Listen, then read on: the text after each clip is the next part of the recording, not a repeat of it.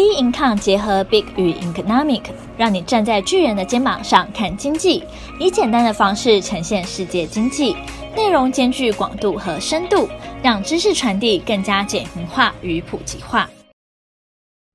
各位听众好，欢迎收听本周全球经济笔记。欧洲央行七月减少购债，日元贬值创二十年低点，乌克兰提出加入欧盟。欧洲央行七月减少购债。四月十四号，欧洲央行 ECB 宣布利率维持在历史低点不变，再融资操作维持零 percent，边际贷款利率零点二五 percent，银行存款利率负零点五 percent，以及确定将加速退出购债计划，并在声明稿中表示，该行的量化宽松的购债计划应于第三季结束，首次升息将在一段时间之后。三月欧洲央行会议预期在第三季结束资产购买计划 APP，同时第三季资产购买量的调整将取决于未来的数据，应对不断变化的前景。当时会议提到，四月以每月四百亿欧元的速度购买 APP，五月以每月三百亿欧元的速度购买 APP，六月以每月两百亿欧元的速度购买 APP。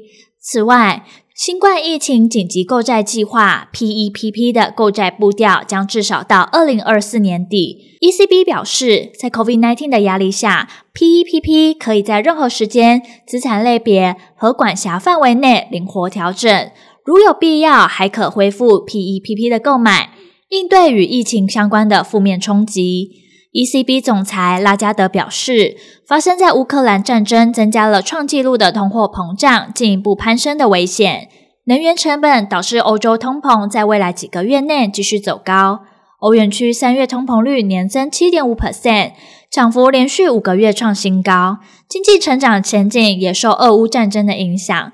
因此管委会随时准备在其职责范围内调整其所有工具。并在必要时纳入灵活性，以确保通膨率在中期内稳定在两趴的目标。尽管在加息方面仍远落于，尽管在加息方面仍远落后于联储会和英国央行，但更快退出刺激计划凸显出，相对于欧元区十九国疫情反复。相对于欧元区十九国疫情反复的风险，欧洲央行更侧重于遏制因俄罗斯与乌克兰战争而加剧的价格压力。日元贬值创二十年低点，近期日本汇率最低贬至一美元兑一百二十六点七九日元，创下二零零二年五月以来新低。四月十八号，日本央行总裁黑田东彦在议会答询时表示，日元近期贬得很快，正加剧对经济的负面影响。虽然日元疲软对整个经济有利，但日元快速贬值可能会扰乱了企业计划。这番言论引发日元走强，一度扭转连十一天的跌势。市场认为，随着美国联储会升息，美国公债殖利率上升，可能已达到对日本投资人具吸引力的水准。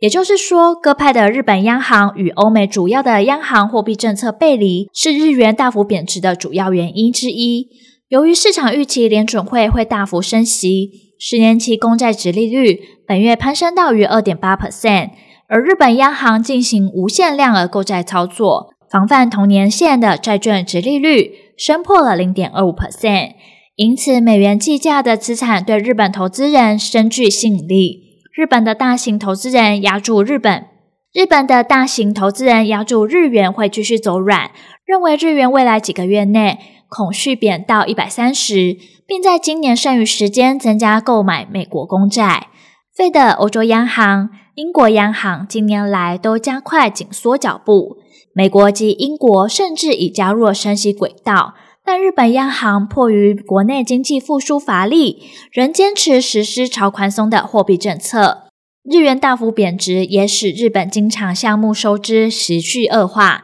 自二零二一年十二月起转为逆差，今年一月逆差呢扩大到一点一八八七兆日元。若日元持续走软，预计二零二二财政年日本经常项目逆差将达到十六兆日元。虽然日元贬值有利于日本增加出口，但国际大宗的商品价格不断上涨，日本进口额不断攀升。专家指出，以当前的情况来看，扩大出口以减少经常项目逆差的效果显著降低，促使呢美元需求暴增。大量的资金流出日本，恐有跌至一美元兑一百四十到一百五十日元的风险。乌克兰提出加入欧盟。四月十八号，乌克兰总统泽伦斯基办公室表示，乌克兰已完成加入欧盟的问卷调查，这是乌克兰寻求成为欧盟会员国的起点。欧盟执行委员会主席范德赖恩在四月八号造访乌克兰。亲手把入会问卷交给泽伦斯基，承诺将加速启动乌克兰加入欧盟的流程。根据欧洲理事会网站的日程表，欧洲理事会在六月二十三号到二十四号召开会议。卓夫科娃表示，六月欧洲理事会上，乌克兰预料可以取得候选国地位。接着，我们将开始入会谈判。一旦呢举行会谈，我们就可以讨论乌克兰成为欧盟正式会员国的相关问题。俄乌战争已经持续一个多月，乌国外长库列巴形容乌东战争的规模会令人想起二次世界大战。乌克兰央行近期表示，该国企业产能与供应链大乱，预估今年通膨率可能会超过二十 percent，这将是二零一五年以来最高水平。战事促使数百万民众逃离乌克兰，该国消费规模因此大减，预估的经济可能萎缩至三分之一，且失业率持续飙涨。虽然经济活动四月才开始恢复动能，但预估产能全停的企业占比下滑，从三月的逾三十 percent 降至四月的二十三 percent。